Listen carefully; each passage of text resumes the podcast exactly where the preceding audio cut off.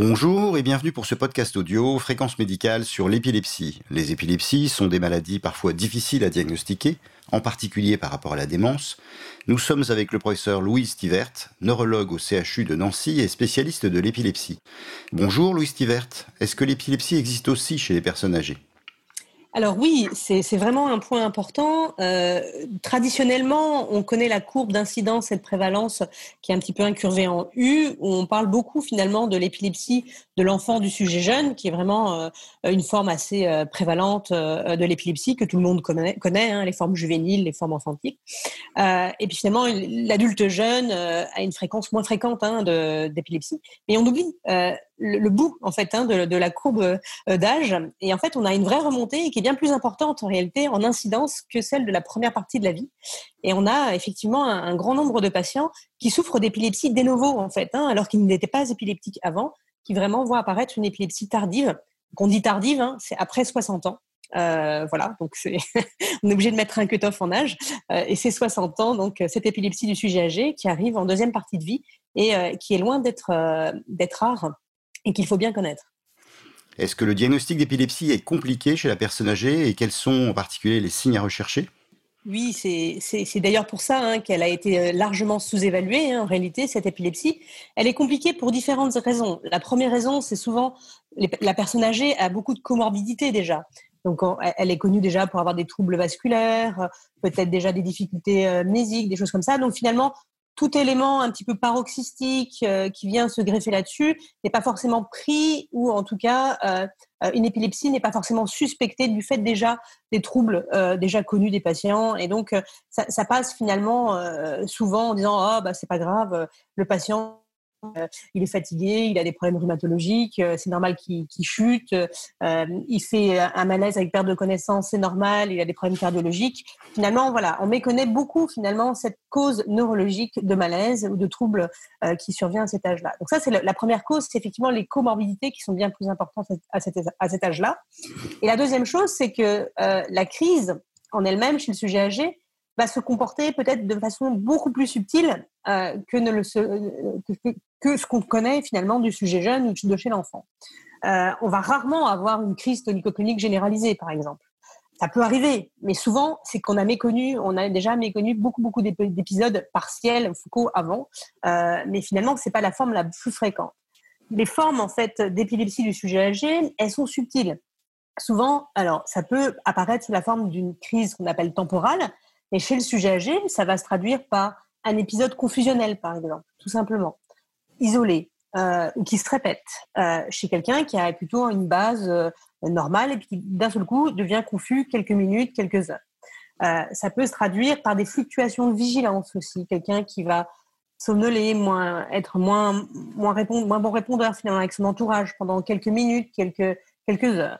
Chuter également, des malaises mal étiquetés.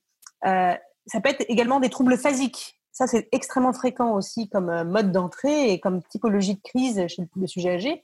Des patients qui vont avoir un manque d'humour caractérisé, souvent pris d'ailleurs pour un accident ischémique transitoire, hein, euh, avec des examens qui reviennent strictement normaux, sauf que ce sont des, des accidents ischémiques transitoires qui reviennent et qui reviennent et qui reviennent. C'est toujours les mêmes, toujours ces troubles phasiques. Et euh, c'est effectivement une crise d'épilepsie en fait qui se traduit simplement par ce trouble phasique. Et ça, c'est relativement rare chez l'adulte jeune, par exemple, on ne le trouve pas. Euh, voilà. On va, on va le trouver également euh, chez des gens euh, qui présentent des troubles du sommeil, des cauchemars, des agitations. il faut aussi penser qu'il puisse y avoir de l'épilepsie derrière. Hein. vous voyez, c'est assez difficile finalement de faire le diagnostic chez un sujet âgé. Et à partir du moment où on a quelque chose qui arrive de manière un peu paroxystique, donc qui sort finalement de la ligne de base, de l'état de base du patient, euh, sans qu'on ait d'explication euh, vraiment euh, réelle en lien avec ces autres pathologies, il faut quand même suspecter ces crises-là. Mais en tout cas, c'est clair que ça explique la difficulté de diagnostic. Y a-t-il des causes particulières à l'épilepsie chez la personne âgée? Alors effectivement, les, causes, du coup, vous imaginez bien que les causes de l'épilepsie du sujet âgé n'ont rien à voir avec les causes de l'épilepsie du sujet jeune ou encore moins de l'enfant. Et il faut bien connaître ces causes. Euh, la première cause euh, la plus, euh, la plus associée à l'épilepsie, c'est la pathologie neurovasculaire. Donc, le fait d'avoir fait un accident vasculaire avec une atteinte corticale va bien sûr rendre susceptible le patient de devenir épileptique tardivement. Et ça, j'ose dire, c'est facile. Le diagnostic est simple. Il suffit de faire une imagerie et on fait une imagerie devant tout patient suspect d'une épilepsie, bien sûr. On va voir une séquelle d'accident vasculaire bien caractérisée et le diagnostic est facile. Après, il y a toutes les autres causes qu'il faut aller chercher. Et la deuxième cause, vous l'avez mentionné, c'est effectivement un trouble neurodégénératif, une démence sous-jacente. L'épilepsie peut précéder finalement les premiers troubles euh, cognitifs francs et le diagnostic d'une démence. Ça peut précéder. Ça peut être aussi un des premiers signes euh, associés déjà à des troubles cognitifs qui sont déjà avérés mais qui n'avaient pas été diagnostiqués. Donc il est important chez un patient épileptique de novo d'aller faire un bilan neuropsychologique pour déjà avoir une idée du terrain cognitif du patient, d'aller également conduire des examens d'imagerie, bien sûr, afin d'identifier des, atrophies corticales, notamment hippocampiques, qui peuvent être en lien. Et si euh, effectivement on a un profil cognitif avec une amnésie ou un syndrome des exécutifs très franc qui laisse suspecter une démence, il faut quand même aller euh, jusqu'à la recherche des marqueurs neurodégénératifs euh, chez ces patients-là. Euh, après, il y, a une autre cause qui est aussi très fréquente également, mais qui est un peu sous-diagnostiquée encore à l'heure actuelle, puisque mal connue. Plutôt qu'une atteinte vraiment caractérisée par une atteinte neurovasculaire avec un AVC cortical bien caractérisé, on peut avoir des atteintes microvasculaires. Donc souvent sur l'IRM, on voit une leucopathie, un peu diffuse, des petites atteintes lacunaires, mais rien de cortical qui puisse expliquer finalement une épilepsie. Hein, euh. donc souvent, ça passe et puis on se dit, ah bah non, on n'a pas de cause. En réalité, ces petites atteintes microvasculaires peuvent être responsables de cette épilepsie tardive. Et souvent, on y trouve également en comorbidité associée un syndrome d'apnée du sommeil. Donc là, il est hyper important chez un patient épileptique des nouveaux pour lequel le scanner ou l'IRM ne vous permet pas d'identifier de cause à première vue lésionnelle, d'aller rechercher un syndrome d'apnée du sommeil, de vérifier tous les facteurs de risque cardiovasculaire qui pourraient expliquer cette atteinte microvasculaire, bien sûr les traiter si ça arrive, et ensuite également effectivement de dépister une démence euh, sous-jacente. Il y a une troisième cause, et je me permets euh, encore de, de, vous tenir la parole, parce qu'elle est quand même pas rare, euh, et elle est à connaître, c'est l'épilepsie amnésiante transitoire. Ce sont des patients qui sont un petit peu particuliers parce que quand ils arrivent avec leur épilepsie, c'est souvent une épilepsie qui est caractérisée par des amnésies récurrentes. Et euh, quand on fait le bilan neuropsychologique chez les patients, ils ont une, très grosse altération de l'amnésie antérograde, euh, notamment euh, biographique. En fait, ils ne retiennent pas tout ce qui est en rapport avec leur vie, par exemple l'anniversaire des 70 ans de leur femme qui a eu lieu le week-end précédent, etc. Tout ce qui a trait à des éléments biographiques. Et cette épilepsie-là, lorsqu'on la traite, on voit réapparaître un bilan cognitif qui se normalise juste derrière. Donc, ce pas des patients qui, ont qui, vont migrer vers une démence, mais c'est vraiment l'épilepsie qui, qui vient aggraver ce bilan neuropsychologique initial. Vous voyez, c'est la, troisième, le, troisième cause, en fait. Hein. la cause exacte de ce trouble-là, on ne connaît pas, mais c'est la troisième forme et étiologie particulière à connaître. Quel est l'apport de l'électroencéphalographie pour redresser le diagnostic?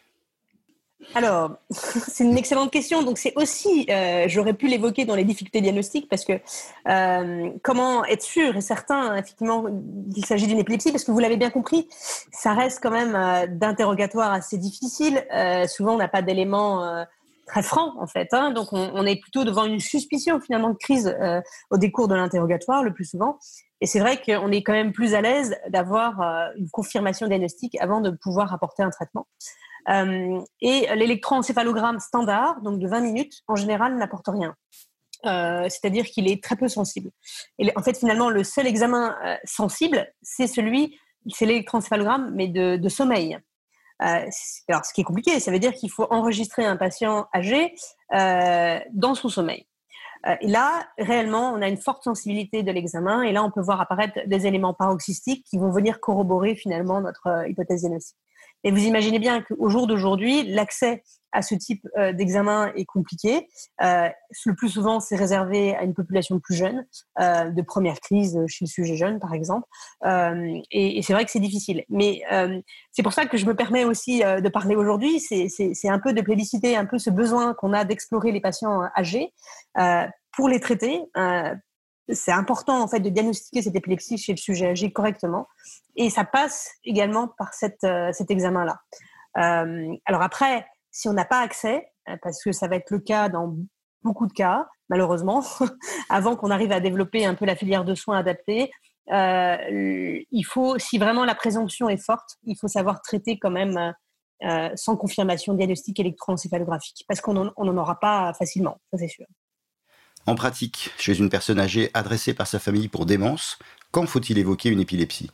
Clairement, un, patient euh, qui arrive avec, euh, euh, en général, c'est l'entourage hein, qui va rappeler, qui va, désigner les problématiques. C'est certainement pas le patient en général qui, qui arrive avec sa plainte, mais l'entourage, s'ils viennent avec un contexte où le patient, d'un seul coup, finalement, présente des éléments un petit peu paroxystiques, hein, ce qu'on appelle paroxystique, c'est-à-dire que alors qu'il va bien, d'un seul coup, d'un seul, il va présenter, par exemple, des troubles phasiques, ou bien il va avoir présenté une amnésie euh, ne pas retenir pendant plusieurs heures des éléments, être un peu confus euh, pendant une période de, de, quelques heures sur la journée et il revient normal avec, juste à la, par la suite, où il présente des troubles cognitifs, euh, des troubles mnésiques un peu récurrents, inhabituels, alors qu'avant il n'avait pas du tout euh, ce type de problématique, de façon un peu subite. Euh, euh, également des malaises, il faut y penser. Les malaises, bien sûr, l'origine cardiologique est à éliminer en premier lieu, mais des malaises ensuite avec un bilan cardiologique normal, il faut, il faut y penser également sur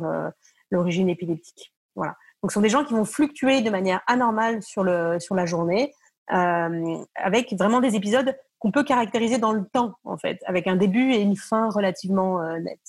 Euh, et ça, euh, ça c'est, euh, il faut y penser, en fait, hein, clairement. Merci, Louis Stivert. Cette édition audio de Fréquence médicale en neurologie est terminée. Je vous dis à très bientôt.